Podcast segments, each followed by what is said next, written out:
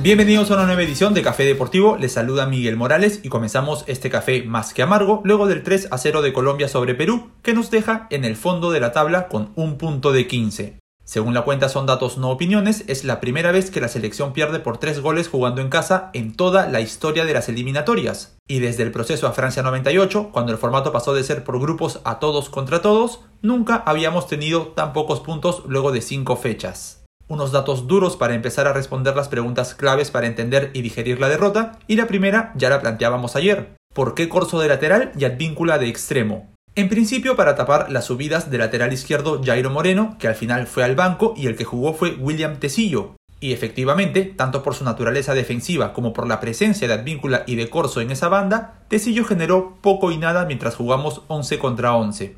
De sus 30 toques de balón en el primer tiempo, 11 fueron en campo rival y solo 6 en el último tercio según los datos oficiales de la Conmebol. Las poquitas veces que se proyectó, Perú cambiaba a línea de 5, Corso se metía de central y Advíncula terminaba siendo el carrilero derecho.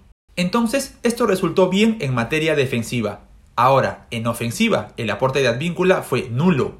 Comparto la visión del periodista Sebastián Galvez, que dice que la intención era atraer el balón y a los colombianos por la izquierda, de modo que se libere el carril derecho y el jugador del Rayo Vallecano pueda explotarlo a base de velocidad. Lo primero se intentó claramente. Los datos arrojan que durante los 45 minutos iniciales, el 54% de la posesión de balón de Perú fue en el tercio izquierdo del campo. Sin embargo, ese cambio de orientación para Advíncula nunca llegó, lo que refleja que por derecha ese 54 haya bajado a solo 22%. Esa para mí termina siendo la intención completa de la presencia de Advíncula, que como vemos resultó pero a medias. Cuando nos quedamos con 10 jugadores no hubo un buen replanteo por parte de Gareca, pero vamos ahorita con eso para contestar antes otra pregunta importante. ¿Por qué el árbitro no fue al bar para revisar la expulsión a Miguel Trauco? Aquí hay que despejar cualquier teoría conspiratoria porque el reglamento dice que solo se revisan las rojas directas, no las que son producto de la doble amonestación. Lo que sí hay que preguntarnos es si era para amarilla. Para mí no, el codo de Trauco impacta en la cara de cuadrado, es verdad, pero no está ni muy abierto ni tampoco muy arriba, ni lo midió antes de saltar. Es foul y ya, pero Sampaio entendió que hubo acción temeraria, como estipula el reglamento, sacó la amarilla en consecuencia y nos amargó la noche. Ahora sí, decía que Gareca replanteó mal porque el segundo y el tercer gol de Colombia fueron producto del caos para marcar. En el segundo, Tapia no llega a cerrar el centro y Uribe cabecea solo en el área. Y en el tercero, nos desbordan fácil por la derecha, que había sido nuestro lado fuerte jugando con 11. Otra vez aparece Tapia, influyendo con un mal control, de hecho un mal partido del volante del Celta, que suele ser siempre uno de los que cumple. Y Luis Díaz no perdonó de media vuelta. Tercera pregunta clave. ¿Por qué acabamos jugando con tres delanteros sin nadie que los alimente? Al final fueron solo dos porque Guerrero o Ruidías debían bajar a jugar como enganches sin tener la condición para ello, sobre todo la pulga. Pero entonces, ¿por qué no dejar a Yotun o por qué no meter a Peña en vez de Ruidías? Le consultaron por esto a Gareca en conferencia, pero su respuesta fue algo así como que a esa altura del partido y con 10 no había mucho que pensar tácticamente. Un grave error creo yo porque esos cambios fueron al minuto 65 y cuando ya estábamos 10 contra 10. Había que buscar la heroica, pero no a la desesperada, sino con inteligencia, como sí lo ha hecho el Tigre otras veces. Algo para valorar a partir de estos cambios, pero que se hubiese visto igual si entraban dos delanteros y un enganche, es los desmarques de la Padula. Entre que los zagueros colombianos se preocupaban por más de un delantero y su olfato para encontrar espacios, la Padula generó líneas de pase que en todo el partido no habíamos tenido porque Guerrero no tiene esas características.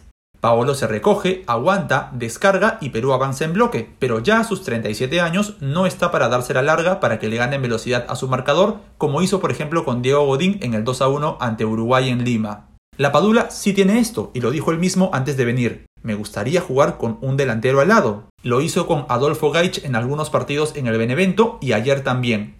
Y de todo esto surge una cuarta pregunta clave. Obligados a ganar ante Ecuador en Quito, ¿debería arrancar la Padula junto a Paolo yo creo que sí y el 67% de ustedes también, según la encuesta de anoche en Instagram vista por última vez hoy a las 6 y media de la mañana, aunque sería interesante oír las razones de ese 33% que piensa que no. Las mías son las que acabo de dar y una más. El tipo entra con un hambre de dejar la vida en cada pelota y esa actitud, sumada a sus aportes futbolísticos, es algo que no podemos desperdiciar. Gareca es muy respetuoso de la jerarquía, de la antigüedad, y lo entiendo. Este grupo, este esquema y esta idea de juego nos han llevado al Mundial, Pero la misma fórmula no va a resultar siempre. Hasta los equipos más grandes en el mundo necesitan que su idea evolucione para no estancarse. Pasa el tiempo, los jugadores tienen picos y caídas, los rivales aprenden a descifrarte y así otras variables. Y esto me lleva a la última pregunta del bloque que ya es especulación. ¿Para ustedes faltó actitud? Guerrero, Ramos y Gareca fueron los que hablaron después del partido y los tres destacaron que sí hubo, pero solo Paolo advirtió que no debemos perder la mentalidad ganadora que nos llevó a Rusia. Si usted, que está oyendo esto, cree que el equipo no mostró actitud, un ingreso como el de la Padula o un sistema diferente sería una forma eficaz de decirle a todos los fijos de la selección que de verdad el puesto no lo tienen seguro, sino que hay que ganarlo en cada entrenamiento. En el proceso anterior, a esta misma altura, en cancha de Venezuela, Gareca estaba en una encrucijada similar y sus decisiones lideraron un cambio que nadie se hubiese atrevido a proponer y que terminó siendo lo mejor que nos pudo pasar. No soy quien para decir que llegó el momento de volver a hacer algo así, pero plantearlo ahora, antes de que pueda ser demasiado tarde, me parece válido y oportuno.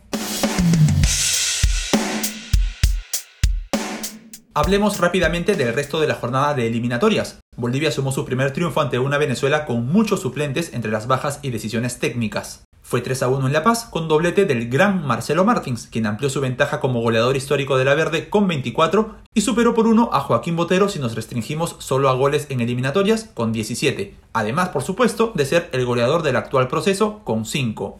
Uruguay y Paraguay empataron sin goles en Montevideo, con lo que ambos llegan a 7 puntos. A la Celeste le anularon un gol escandaloso en un nuevo error del VAR, pero luego no generó mucho más. La albirroja volvió a dar una buena imagen, se mantiene como uno de los tres invictos del torneo y encadena 5 duelos invicto de visita en eliminatorias por primera vez en su historia. Chile rescató un punto en su visita a Argentina gracias a un Claudio Bravo enorme al realizar seis atajadas en el encuentro, el mayor número para un arquero en este proceso a Qatar. Y además cuenta el estadístico Mr. Chip que Alexis Sánchez ya le marcó a 8 de los 9 rivales de Chile en eliminatorias, igualando el récord de Marcelo Salas. Solo Paraguay falta en su lista, a quien precisamente enfrentará en la próxima fecha. Hoy a las 7 y media por Movistar Deportes, Brasil y Ecuador cierran la jornada. Reporta el periodista Marcos Bertoncello que los 20 convocados del Scratch que juegan en Europa retrasaron el entrenamiento de ayer porque le pidieron al técnico Chiche y al director deportivo Juninho Pernambucano una reunión con el presidente de la Confederación Brasileña para mostrar su desacuerdo con la Copa América. Según Globo Esporte, no es un boicot ni el torneo está en peligro, solamente quieren expresar su postura.